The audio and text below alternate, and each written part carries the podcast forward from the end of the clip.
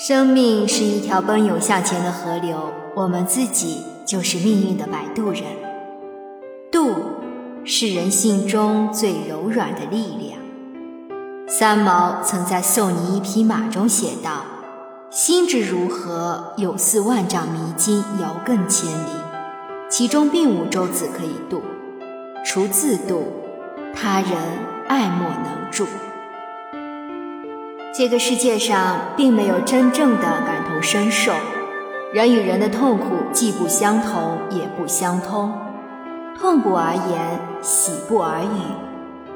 你总要自己一个人扛过所有的苦，才能学会成长，才能变得柔韧而坚强。人生实苦，唯有自渡。每个人的一生不可能总是一帆风顺的，会有疾风骤雨。会有大风大浪，也会有各种各样的坎坷和突如其来的不幸。也许是一些不堪回首的往事，遗憾和自责充斥着内心；也许是一段没有结果的感情，付出了真心却得不到回应；也许是一个没有达成的目标，似乎所有的努力都付诸东流。生活就是这样。不如意事十有八九，不同的阶段、不同的境遇，都有不同的人生困境。我们也不可避免的要去面对挫折和困难，身处其中，备受煎熬，迷茫而焦灼。有时候咬咬牙坚持了很久，却依然看不到希望。有人说。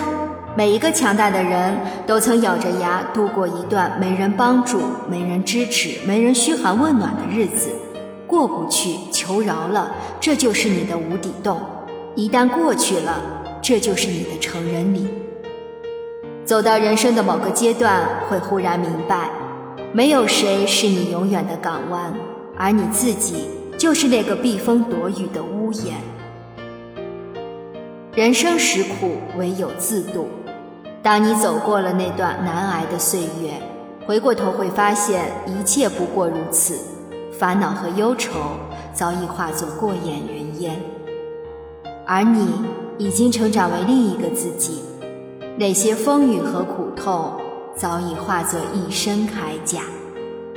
妒忌是一种智慧，漫漫人生路，悲欢终须自渡。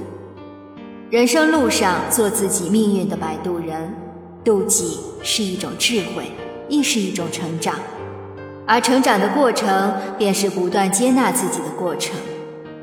被嫌弃的松子的一生，书里的松子单纯善良，却总是活在讨好别人的世界里。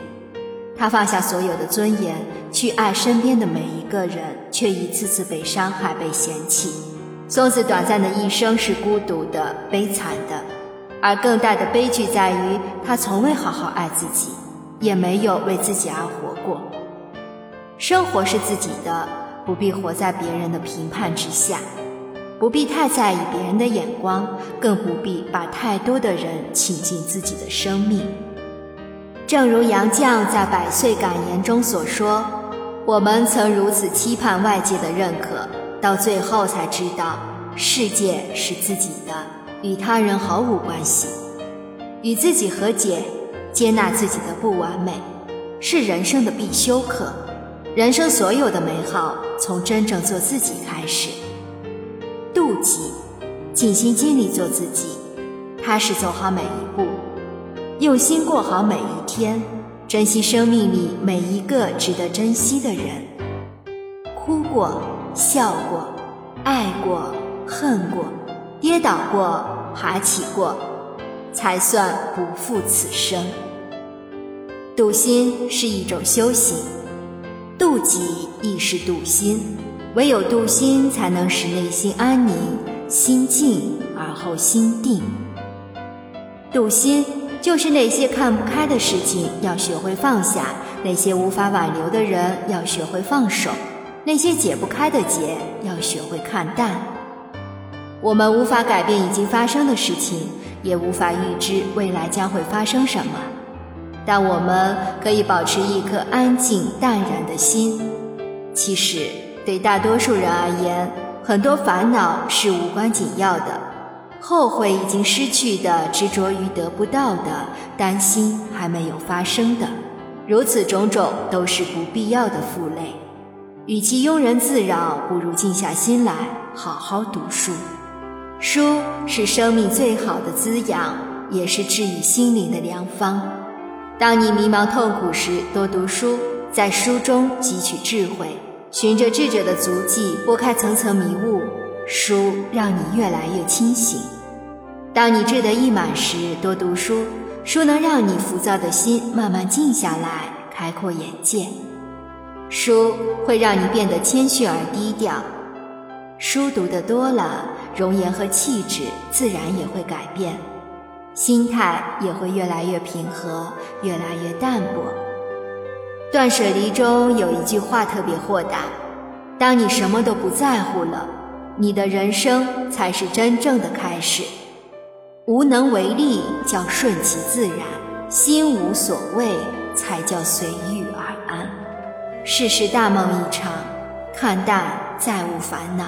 或悲喜，或浮华，或聚散，或别离，或得到，或失去，都是真实的人生。风雨人生，悲欢自度。妒忌是一种智慧，妒心是一种修行。做一个内心丰盈的人，胸中有丘壑，立马镇山河。让往事随风，该忘的忘，该放的放。一切顺其自然，淡定从容，不念过去，不畏将来，不负当下，如此安好。本文作者茶诗花，安邦兰若签约作者，郑州市作协会员，中国散文学会会员。开一间茶馆，饮红尘悲欢，执一支素笔，写世间温情。已出版美文集，在最深的红尘里相遇，全网热销中。主播小菊菊，关注我，爱你哦。